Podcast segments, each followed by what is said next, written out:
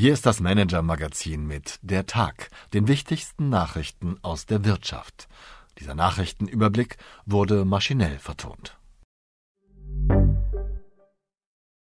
Gelber Frust und grüner Asphalt.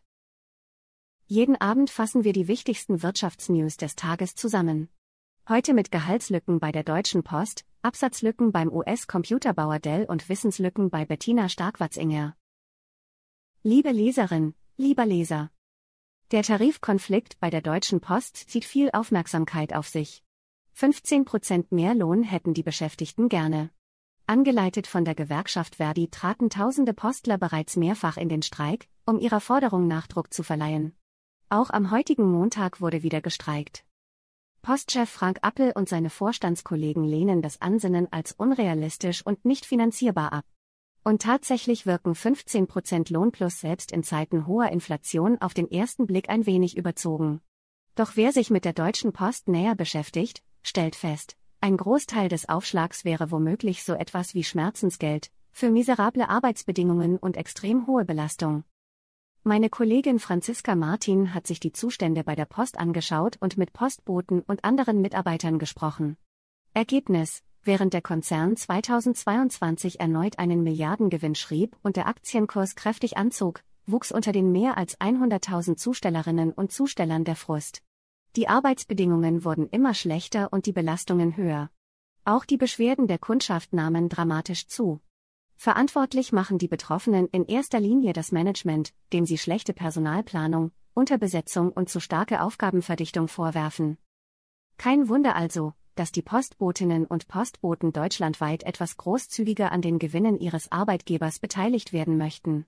CEO Apple jedoch verwendet die Milliarden bislang anders. Per Aktienrückkauf tat er zuletzt seinen Investoren Gutes. Die Wirtschaftsnews des Tages. Die Entlassungswelle in der Tech-Branche rollt weiter. Diesmal kommen die schlechten Nachrichten vom US-Computerbauer Dell, der 6650 Jobs streichen will.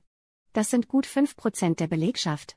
Das Unternehmen hatte während der Corona-Krise gut zu tun, seither geht es mit den Umsätzen jedoch abwärts.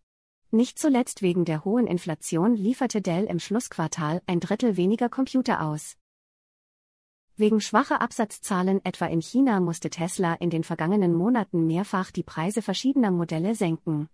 Jetzt geht es mal in die andere Richtung, in den USA wird das Model Y ein wenig teurer. Hintergrund sind Steuervergünstigungen, die Käufer des Fahrzeugs neuerdings in den Vereinigten Staaten erhalten können. Was heute sonst noch wichtig war. Kenntnisse über Wirtschaft und Finanzen sind im Leben wichtig, keine Frage. Und sie sind in der Bevölkerung nicht besonders weit verbreitet, das ergeben Studien.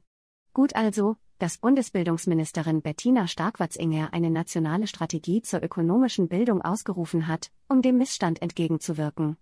Weniger gut allerdings, dass die Ministerin dafür nur klägliche 2 Millionen Euro in die Hand nimmt, wie meiner Kollegin Maren Jensen von verschiedenen Fachleuten bestätigt wurde. Möglicherweise reichen die ökonomischen Kenntnisse von Frau Starkwatzinger nicht aus, um erkennen zu können, wie wenig 2 Millionen Euro sind, wenn es um ein Problem dieses Ausmaßes geht. Das im Asphalt enthaltene Bitumen bezieht der Straßenbau gewöhnlich von der Ölindustrie, in der es als Abfallprodukt bei der Mineralölherstellung entsteht, unter hohem Ausstoß des Klimakillergases CO2. Der Kölner Unternehmer Frank Albrecht geht anders vor, er hat ein Unternehmen gegründet, das synthetisches, biologisches Bitumen herstellt und dabei sogar CO2-Emissionen einspart. Albrechts große Stunde scheint ausgerechnet aufgrund des Krieges in der Ukraine gekommen zu sein, berichtet Kollege Dietmar Student, die weltweite Ölknappheit lässt den Unternehmer auf große Geschäfte hoffen. Meine Empfehlung für den Abend. Es ist immer das Gleiche, geht eine Kapitalanlage in die Hose, dann suchen die Investoren nach möglichem Schadensersatz. Die Devise lautet dann oft, jeder, der auch nur entfernt mit der Sache zu tun hatte, ist möglicherweise verantwortlich, wenn er nur solvent genug ist. In den USA machen diese Erfahrung zurzeit viele Promis, die für Kryptowährungen geworben haben. Stars wie Model Gisele Bundchen oder Footballprofi Tom Brady etwa warben für die Kryptoplattform FTX, die später eine der größten Pleiten hinlegte, die die Branche bislang gesehen hat.